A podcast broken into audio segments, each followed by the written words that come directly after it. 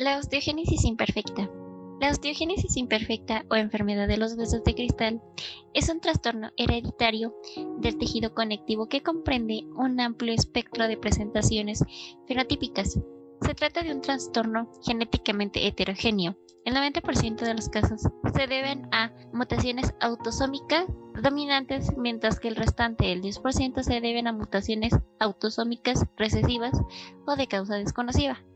El manejo clínico de la osteogénesis imperfecta es multidisciplinar y comprende desde la rehabilitación física y procedimientos quirúrgicos al manejo de la audición, anomalías dentales y pulmonares, así como medicamentos tales como los bifosfonatos. Sin embargo, los tratamientos médicos actuales son exclusivamente sintomáticos y no alteran el curso de las mutaciones del colágeno.